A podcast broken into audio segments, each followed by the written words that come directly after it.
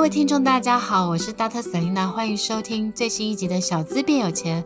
这个节目是由 Dr. Selina 专为所有小资族量身规划的生活理财节目，希望大家从日常的生活议题当中轻松学习投资理财，有机会改善经济，翻转人生。在二零二四年新年到来的一个崭新的时候呢，小资变有钱 Podcast 我们开始企划了一个新的主题，这个新的单元叫做。全球房市的投资的特辑，海外房地产特辑，一直觉得 Dr. Selena 的粉丝呢，跟老师学习了四五年之之后呢，我觉得有一些粉丝呢，其实他慢慢的变小资变中资，然后有一些中资呢，可能变大资，也就是说，大家呢可以学习更多元的投资理财。那除了台股或是呃，就是美股或是债券或是 ETF 或是这些资产配置之外，我们也很希望的是。帮助大家有一些更多的国际视野，让大家可以了解不同国家、不同区域的一些房地产的一些趋势。那今天很开心呢，我们邀请到了一个好朋友，他现在正在杜拜，也就是一个很可爱的妈妈，对不对，Lana？对，对，我们欢迎我们的 Lana 小姐来跟我们分享。Lana 你好，Hello，大家好，我是 Lara，五岁都要懂的国际观。诶，其实 Lama 自己本身也是一个，也有在经营粉丝团，然后也做了很多的国际，应该是说是那种国际的那种小朋友的教育，对不对？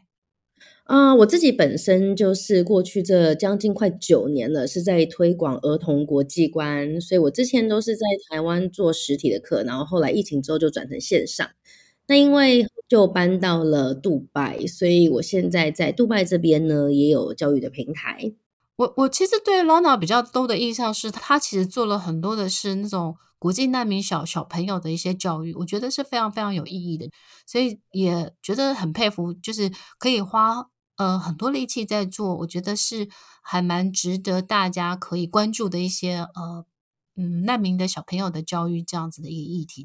对，所以前一阵子其实我们有本来要录音的，然后说那时候 Lana 是在呃土耳其的。对对的那个台湾学校吗？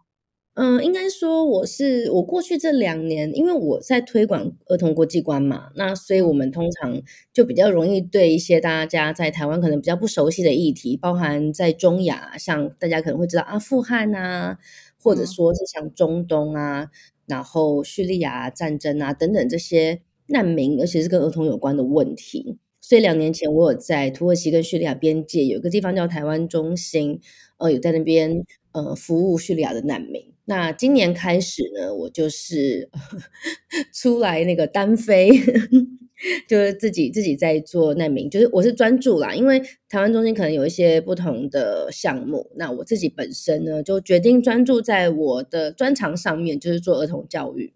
其实我曾经看过那个台湾中心的一些报道。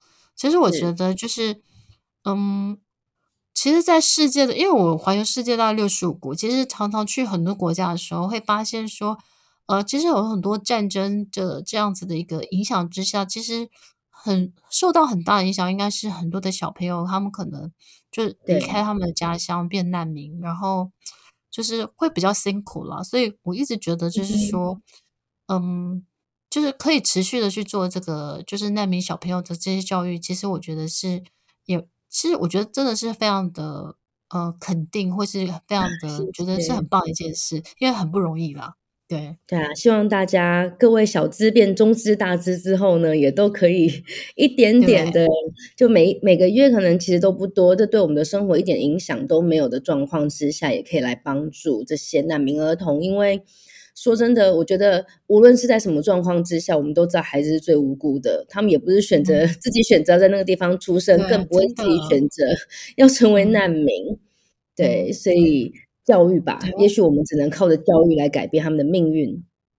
其实我每次看到看到那种世界上战争，我常常觉得最残忍是人类。是，所以是的，没有错。就是特别是政客，其实最可怜的还是那种。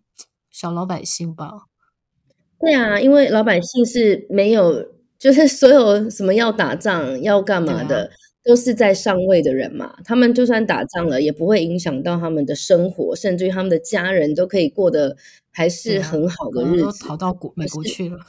对啊，对啊，但是一般的人呢，走不掉的那些人呢，留下来都是这些人。老大其实他是像 locate 在杜拜，所以呢，因为我们前一阵子有在聊，因为我你知道，Dr. Selena 对全世界的房房地产都非常有兴趣，我不管去哪里旅行，我都会去 check 一下当地的房地产价格。嗯，然后我想要问一下，好，那妈妈当初为什么会想要在杜拜置产？其实我们也没有什么太大的规划。我自己曾经在台湾买过两次房子，那一次是在我大学毕业那一年，嗯、那时候台湾的利率就是超低的嘛，所以通常就是什么第一年大家都只要 付利息就好了，所以那时候我们就买了第一间房子。那我自己本身是台北人。嗯但是那时候就是刚出社会的薪水就，就就就就买到比较外面，我们就买到桃园。然后后来隔了几年之后，呃，应该隔了十年之后，我们又在南崁，我们有换。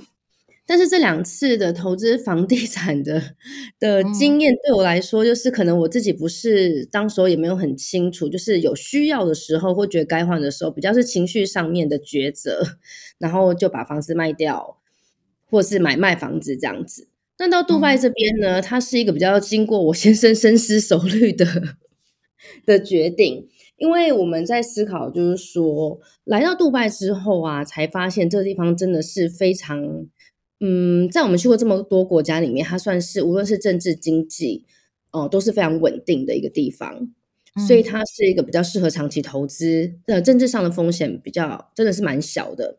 然后还有就是，国外是非常鼓励买房的。他们鼓励买房，但不并不是说鼓励炒房这样子。嗯。那第三个原因，呃，是在于它的价格。我们在搬来杜拜之前，其实有上网查询了一下，就是人家都说什么全世界最贵的生活、最贵的国家、城市有哪一些呀？等等。但我发现杜拜很有趣。它如果你是用租屋，像我们一开始第一年来是公司的公司都会做一些补，就是。那个怎么说，房屋的补贴嘛，所以我们对于房屋支出的这个感觉没有这么大，因为这是公司补助。但是我们发现租屋其实非常的贵，嗯，但是相较之下呢，它的房价就是以它的房价跟租金两个人来说的话呢，在这边买房子是很划算的，因为它的房价其实比大家都觉得杜拜很奢华，是一个什么千金的城市，但是它房价比台北还要便宜。我我觉得世界上很少有国家房价会高于台北耶，只有少数几个地区吧。真的，我觉得台湾的房价，我实在是不能够。我我觉得我应该接下来都不太有可能。对啊，我每次看台湾的房价，我都会觉得说，我们国民所得全世界第一吗？对对啊，每次我有一种错觉。非常大的错觉，而且后来我在这边，嗯、无论是我在任何一个国家跟大家分享我们台湾的房价，大家都觉得不可思议吧？对，大家都觉得很不可思议。除了就是单价很高之外，我们还有呃，我们需要买车库嘛，车位。对啊，而且我们还要买公社公社这件事情。我也觉得台湾的房，像我我我去日本看房子啊，我也觉得看来看去。我都觉得台湾最贵。我去意大利看房子，我也觉得台湾最贵。对，对，瑞士也，我我我姐嫁到瑞士嘛，我去看瑞士的房价，我也觉得瑞士房价其实好像也没有台北那么贵。没有，我我不知道瑞士啦，但是欧洲像我们之前比较常去的是德国，但是德国的房价它是有一定的政府的干涉。对啊，嗯，但是真的，我觉得像台湾这样子要冲这种房价实在是非常少。嗯，哎，那老那我想问你一下哈，我们简单的来看嘛，那杜拜的房地产，我们随便以以就是说，如果大概呃买一个，比如说买个一房或两房，大概价格会落在哪里呢？嗯、呃，买如果是买一房或两房，嗯、呃，应该这样说哦。杜拜它其实很小，你可以把它想象成它就跟台北市一样的大小这样子。嗯、那它多数的房子确实也就是以一房两房居多，然后再来可能就是五房以上的那种 villa。嗯，所以像我们当初在找房子的时候，像台湾台湾会考虑到，比如说呃家庭式可能会有很多那种三房的，嗯嗯、呃，但是在这边几乎是非常少的。那这是第一个状况。那以一房两房的话，它还是会看地区。所以如果从我想想看，我计算一下，从八十万八十万的 Durham，千万十万，大概现在大概乘八点五左右吧，可能哎六百多万。你说一房吗？对，一房一房一房大概多大？十几平吗？嗯，平台湾的平数吗？对，以台呃平方米也可以，差不多十十五平吧，十二十五平是台湾的十五平。对对对对对，那它也没公设比嘛，所以十五平是十平，对，对，十平也不用买车位，都是十平哦，都没有车位，全部都是负的，啊、然后没有公社，公社全部都有，像很多都是嗯、呃，几乎标配都是游泳池、健身房，这些都是标配。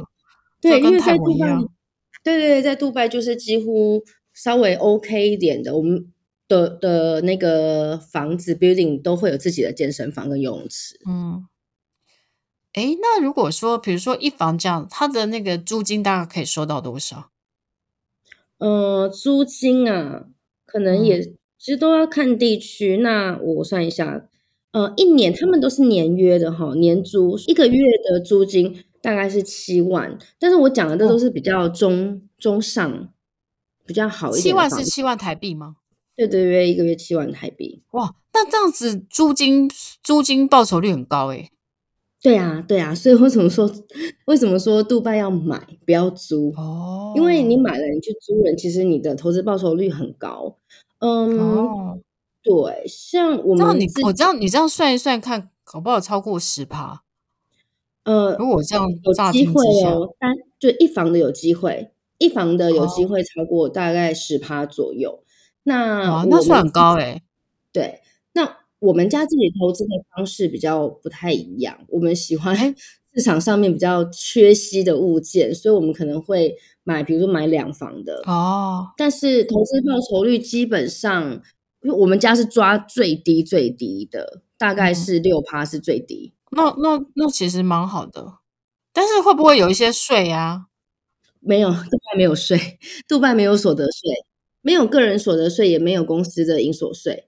那公司当然它会有点点复杂啦，因为公司会看你是登记在哪里，然后你的金额等等的，嗯、我们这个就比较那要以个案去看。但是 in in general 来说的话，是百分之百是没有个人所得税的。然后公司大部分的状态之下也是没有的。哎，是不是因为阿拉伯国家非常非常有钱，所以其实他对一般人们人民的那些税负很轻吗？嗯，应该是说都有。对，嗯，我们把它分成不同的层面来看。首先是在中东的这些这几个国家的产油国，它确实是因为。他们卖石油，就是国家确实是比较有财富，所以他会很保护他的人民。他们提供非常非常多的优惠给他们的人民，所以他也不会希望就就是他也不要你人民去缴税。他就是我今天我的国家就是赚钱来照顾你的，这、是第一个，就是比较一个大的一个概念是这样子，没有错的。然后第二个呢，稍微厘清一下，杜拜它是一个嗯。杜拜跟其他七个所谓的酋长国联合起来，变成一个国家，叫做阿联酋或者阿拉伯联合大公国，所以它是其中的一个公国。那大家可能会比较常听到，还有一个叫做阿布达比或者阿布扎比，那它是这个联七之一嘛，联合大公国里面其中一个是最有钱的，哈，所以他那边的酋长就是这个国家的总统。那杜拜呢的酋长呢是这个国家的副总统。杜拜是这七个公国里面呢没有产油的。所以其实大概在五六十年前呢，杜拜也 蛮穷的。它是一个非常穷的渔村，它是靠着那个珍珠、珍珠养殖业来过日子的。它从来就没有石油可以卖。那是后来呢，就是这位酋长的爸爸已经去世了，他就觉得说，哎，不行，你要把杜拜打造成中东的这个热点，让大家都来这边。所以他开始做一些基础建设，开始甚至于去借钱盖公路、盖机场。然后他觉得一定要。走出不同的路，所以其实杜拜它的它的发迹是在于这样子，而不是在于它卖石油。那他后来就把自己打造成金融中心嘛，所以他就吸引很多的热钱过来。为什么杜拜有这么多的地标？他就是要吸引人家来这边。还有就是他所有的所有的政策、经济的发展，就是让你来这边赚钱。那那他有钱呢，他保障他自己的国家的国民，所以他们的当地人其实占了七趴哦，在这边百分之九十三都是外来人口，我们这些外来的打工族。那他们对于自己的人，对他们对自己的人非常的保护，所以从小到大，他们当然到大学都是不用学费的。然后另外呢，就是如果你是男性的话呢，你十八岁成年的时候，他就真的送你一块地。所以在杜拜买房子这边呢，它有分，有些是 local 才能够买的，这边的房子你不能够买卖，所以那边的价格它就是会有一些限制，不会是很高。好，但是你可能是你就你就不能买卖嘛。然后他那块地呢，送给他的成年男子之后呢，就真的是免费送哦，每个人都有。然后送完之后，你如果没有钱，他还可以借你钱，就是没有什么利息的借你钱，让你盖盖你自己的 villa 这样子。好特别哦。我我之前去文莱旅行的时候，他们也是跟我说文莱，因为文莱也是产石油。然后他说文莱这个国家其实人民也不要缴税，然后念书也不要钱，然后看医院也不要钱。嗯嗯、然后我就说哇，我好想移民到文莱去，因为不要缴税这件事听起来好 好过瘾哦。可是你又是当地人呐、啊，对啊。那在这边这边我们这是无论是当地人或外国人都是一样，就是都都不需要花钱就是了。对，但是文莱是不可以移民的国家，所以没用。哎，杜拜也是哦，就是你来这边，你可以拿各式各样的签证，然后你还可以拿黄金签证嘛，就是说，哎，你可能自产多少三百万 dirham，那大概是两千两千多万台币，然后就给你一个十年的签证，然后包含你的孩子啊、家人全部都可以有。可是你怎么样都拿不到他的国籍，他们是不给国籍的。对对对，文莱文莱更难啊。嗯嗯嗯嗯嗯，那我想要问一下哈，那如果说呃外国人其实，在杜拜买房子是可以拥有永久产权吗？有拥有产权哦，那他可以贷款吗？对，嗯，他可以贷款吗？你要在这边要有记录啊，比如说你首先你一般的外国人你要在这边开账户，你可能就要有，你要不你开公司，然后要不然就是你要在这边有那个薪水的。薪资转账这个，比如说超过六个月以上，这应该全世界都差不多，他都需要有一些 records 之后，他才会考虑让你开公司。呃，对不起，才会让考虑让你开账户。那你要有了账户，你有你有往来记录，你才有可能会才有可能去申请贷款。嗯，对对啊，一其实都一样嘛。就是对对，其实都一样。如果你没有信用，其实所有的外国的银行都不敢借你钱，因为怕你跑了。对对啊，就我们自己在 本国也是啊。对，哎，那我想要问一下哈，因为那那你目前在杜拜，你买的房子是出租给别人，还是你做 Airbnb 呢？呃，我们做 Airbnb。哦，因为有些国家是不能做 Airbnb 的，那。那杜拜是可以的，就对了。杜拜可以，杜拜可以。呃，你要去申请，你要去他们的土地局申请，呃，嗯、一个许可，然后他会看你的，其实就是缴交文件，然后跟一年的规费，那这些东西就是按照他的规定来走，就都可以很，都是都是合法的。嗯，有。对，我知道泰国不行啊。对，泰国不行，泰国只能长租。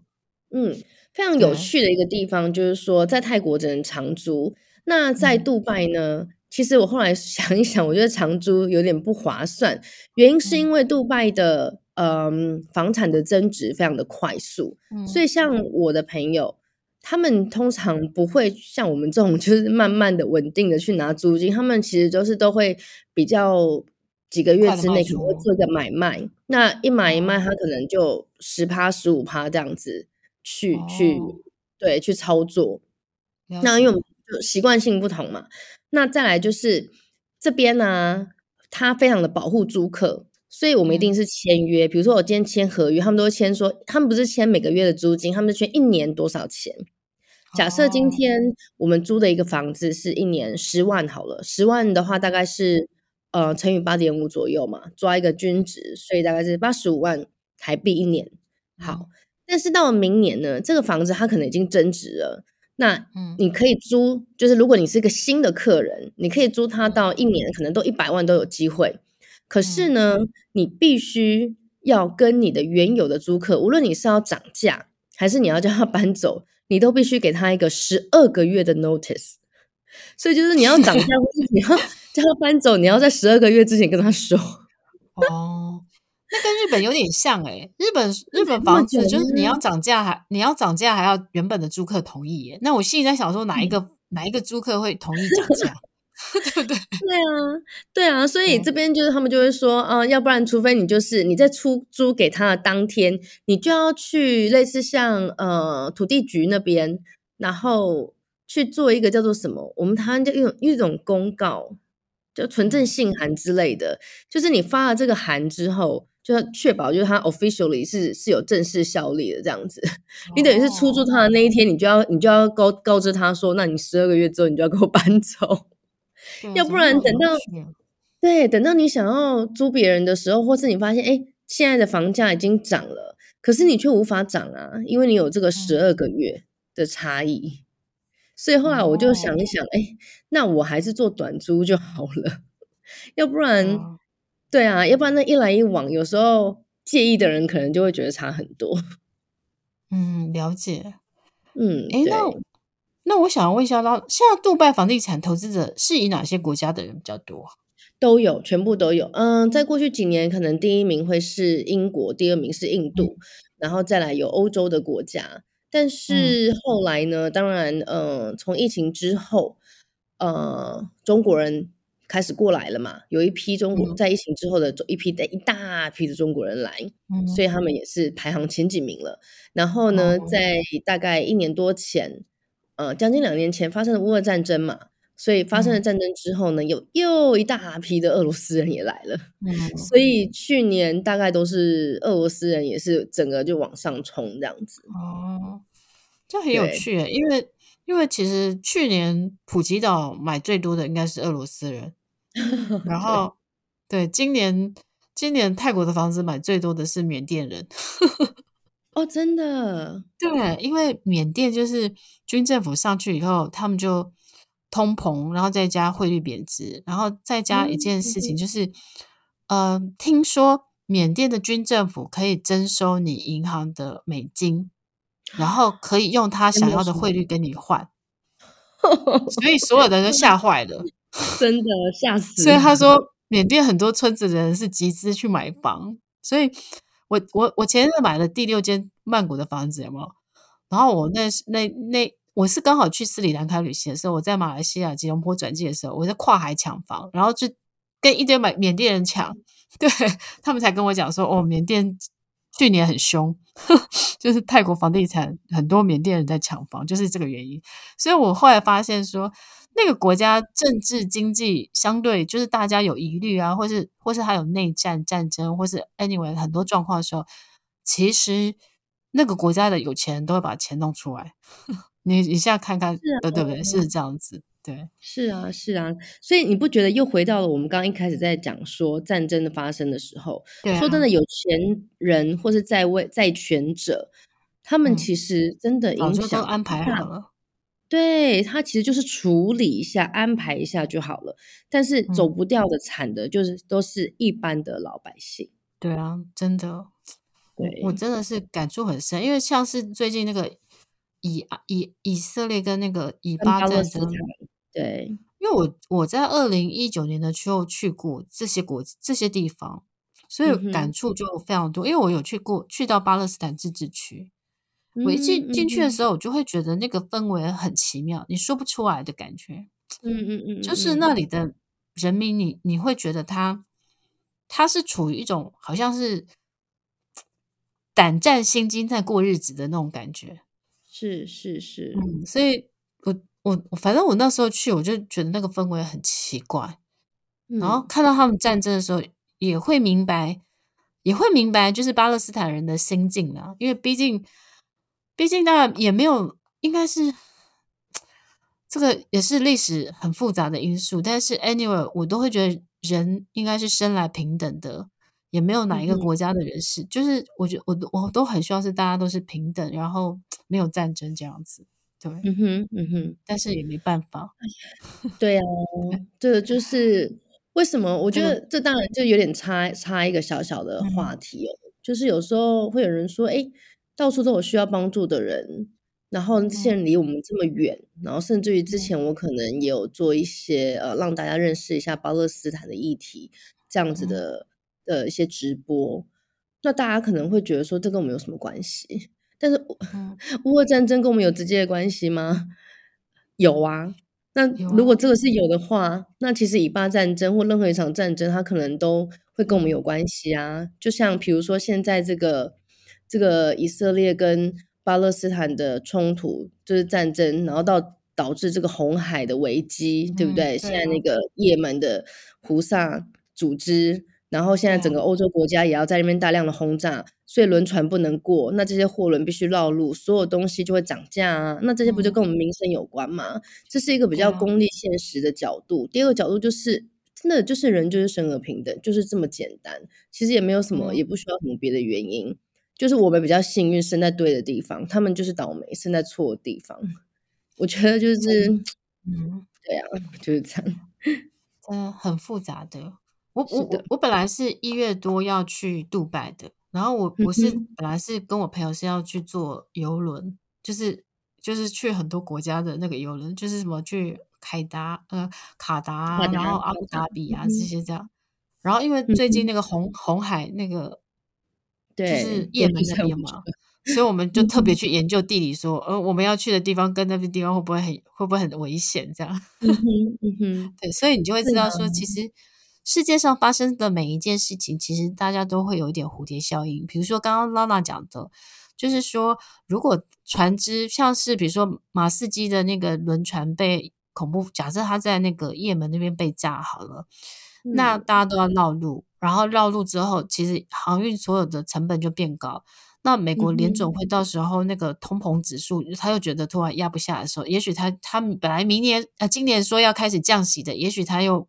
决定先不降息了，那不降息的结果，其实对所有的经济都会有很大的影响，所以我觉得它都是息息相关的。我们大家都是世界上的公民，没有人可以置身于在这个世界上发生的每一件事，因为到最后都会跟你跟有关。像俄乌战争，其实它跟你有关啊，因为其实其实前几年的呃那个肥料涨很多，就是因为本来呃。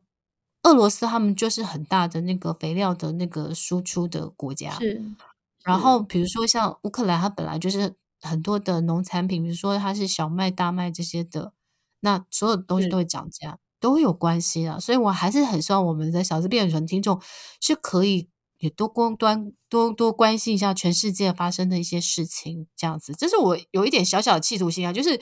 我觉得小资也可以打开国际视野，嗯、所以我们我们希望我们也小资变有钱，可以有这样子的类似文茜的世界周报一样，让你可以就是通勤的时候，或是在做家事的时候，也有机会听听国际上发生的事情，或是听听呃这个世界上不同国家的房价，然后你就可以知道说哦，原来那我们将来也许不只是台湾，我们日本或是泰国，或是甚至是杜拜，我们都可以去买杜拜的房子这样子。哎，那那那，我想要再问你一下哈，就是说，其实我有看了一些相关的数字啊，他他就会写说，其实杜拜房房地产最大的优势是它的人口增加的很快，然后高高租金的收入，因为看起来它的租金的收入是泰国的二点四倍，然后也是吉隆坡的一点六倍，所以你刚刚讲的，我觉得应该是通的，因为在在泰国我们的房租是大概是四趴四五趴嘛，那你刚刚讲的八到十趴。呃，八到十趴，其实那就是曼谷泰国的二点四倍这样子。然后第三个优点就是它的政局稳定嘛，对不对？但是他他也会说，其实如果说在市中心投资公寓的话，大概是七百万到一千五百万之间。那每每平台湾平的价格在四十到六十万之间。那无无公设比嘛，所以你买实际平数就好这样子，对，对不对？对，嗯，我我刚刚的价格讲的比较高，因为其实我们看就刚好。因为我觉得什么房子都有，嗯、那在杜拜这边呢，什么收入都有，所以其实它的房价的差异可以是非常大的。嗯，对对对对，所以我觉得这个你要考量在里面。对对对，因为刚刚 Lana 讲的，其实 Lana 讲的也很对，因为他说其实杜拜哪一种房型就是一到两房是最热门、最好住的这样子。对，对，然后就是租租应该都是租给外国人。因为杜拜这个国 家，因为都是外国人，对，因为他他就是两百多个国家的人都在这里，然后所以杜拜的人口三百四十四十万，每年增加四到五趴嘛，所以杜拜的一租金一直是全世界排名第二这样子。那其实呢，之前 Dr. Selina 介绍过日本，然后介绍过泰国的房地产，那其实都是很希望是大家可以知道，就是打开国际视野，然后知道其他国家的一些房价。那因为我觉得，就算是你是小资，其实你在现在这个 moment，你其实开始去学习资产配置的概念。那资产配置的概念很重要，是因为其实它就是在分散风险。如果你的钱都是台币、台股、台湾的房地产，那万一两岸有发生什么事情的时候，你的资产可能会受影响。那如果你试着把去做资产配置，比如说你投资美债、美股，或是你投资海外的房地产，那其实就是让你的钱有，比如说有美元资产、有泰国资产、有杜拜杜拜的钱的资产、有日元的资产，那就是试着去做。呃，学习，然后去思考一下哪样的方式是可以，你可以去学习的做的资产配置，然后甚至是工具的资产配置，比如说你投资的是股票、ETF 或是债券，那都是在学习资产配置。所以，大特森林老师希望大家除了国内的投资工具之外，我试着去呃介绍海外的房地产，试着去介绍不同国家的房地产，让大家可以去思考、去学习，然后也可以在慢慢的就是说你。将来资产越来越多的时候，你甚至是可以投资不只是台湾的房地产，甚至是海外的房地产。这个是我们很希望，就是小资呢，其实也希望大家可以打开国际视野。然后呢，就像是当时想要企图心，就是希望可以做一个文茜的世界周报这样子的一个理财节目，试着让小资族呢可以有国际观、国际视野，然后呢可以让自己的投资领域有更多不同的。呃，资产配置方法，或是更多元的投资方式，这样子。那今天呢，非常谢谢 Lana 来到我们的节目，为我们带来第一手杜拜房地产的最新的讯息，这样子。那也，嗯，我们也会把 Lana 的那个粉丝团，呃，或是他在做的这个，呃，国际的这个难民的小朋友的教育的这个部分。讯息都放在我们的粉，我们的这一集的介绍当中，然后也欢迎大家多多给 Lana 一些鼓励，这样子。谢谢大家。就是未来如果杜拜这边还有一些什么新消息，像今年有一个很新的，嗯，就是在杜拜稍微应该是在北边一点吧。嗯，他们会开一个呃赌城，会有 Las Vegas 那边的的饭店过来这边投资。对，它是中东区第一个就是 casino，然后所以现在这边也是很大热点，我们自己也买了。这个像这样的资讯呢，我就到时候我们就再再给 Doctor Sir Selena 这样子，对，跟大家分享。就是，对，就是。这样讲一讲，我当时谁人都想去杜拜买房子了。赶快来，快点！我带你去逛一圈之后呢，就可以更好的介绍给所有的听众们了。哎，我真的要去哎！我我我我现在就是觉得，如果夜门那个跟我的游轮路线没有影响，我们就会去的。我再再跟你联络。好啊，为大家报道。最新的一个 杜拜最新房地产讯息，这样子，没错。哎，那我最后一点是，我想问 Lana，如果大家对杜拜房地产有兴趣的话，他应该从哪哪里可以得到这些讯息呢？嗯，从哪里可以得到这些讯息？从你那里，网络，从我的节目啊，大家就是我会帮大家把关。对，没错。那那就谢谢 Lana，然后期待我们很快就杜拜见了。嗯，谢谢谢谢谢谢大家，祝大家新年快乐，新年快乐。Lana 的资讯跟呃，就是呃，他就是做的那个国际的那个就是难民学小小朋友的这些教育的，我们的讯息我们都会把它分享在我们这一集的介绍介绍的那个单元的那个说明当中，然后有兴趣的人都可以去追踪。那谢谢大家对于 Dr. Selina 小资变有钱的的的衷心的支持。然后我们其实，在二零二三年，我们的收听率其实每一集大家都成长五倍以上。我们也非常谢谢大家，也欢迎大家继续给我们五颗星的评价。然后，如果你有想收听的呃内容单元的话，都可以许愿。然后，Dr. Selina 都会在未来的企划单元当中，呃，把大家想要听的主题把它制作上去这样子。那如果你你嗯，想要支持我们的节目，让我们的录音设备或器材更好的话，也可以就是小额的赞助我们的节目这样子。然后以上呢，就是谢谢大家。我们二零二四年就是期待大家都有个更好的一年，跟更好的自己。拜拜。